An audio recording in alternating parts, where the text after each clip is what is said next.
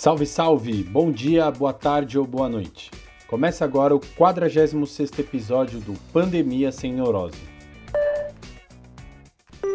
A Prefeitura de São Paulo decidiu abrir 70 parques a partir da próxima segunda-feira, dia 13 de julho. Os locais ficarão abertos ao público entre as 10 e as 16 horas, de segunda a sexta-feira.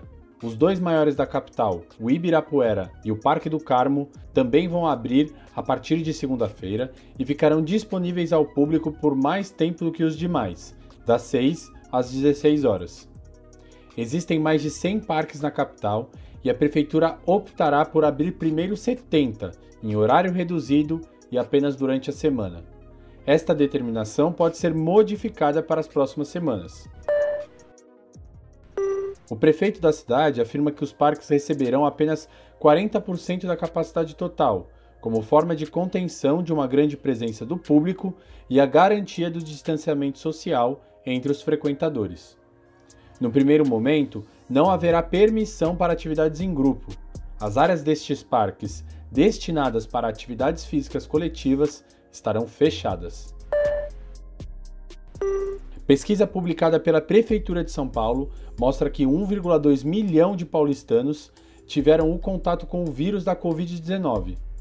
O número representa aproximadamente 10% da população da capital paulista. Essa é a segunda etapa da pesquisa de inquérito sorológico realizada pela gestão do prefeito Bruno Covas. O estudo também mostra que 32,8% dos infectados pela doença em São Paulo são casos assintomáticos. O objetivo do estudo é o de mapear a doença pela capital paulista. E esse mapeamento mostra as 14 áreas mais vulneráveis ao vírus na cidade, a maioria delas em regiões de periferia.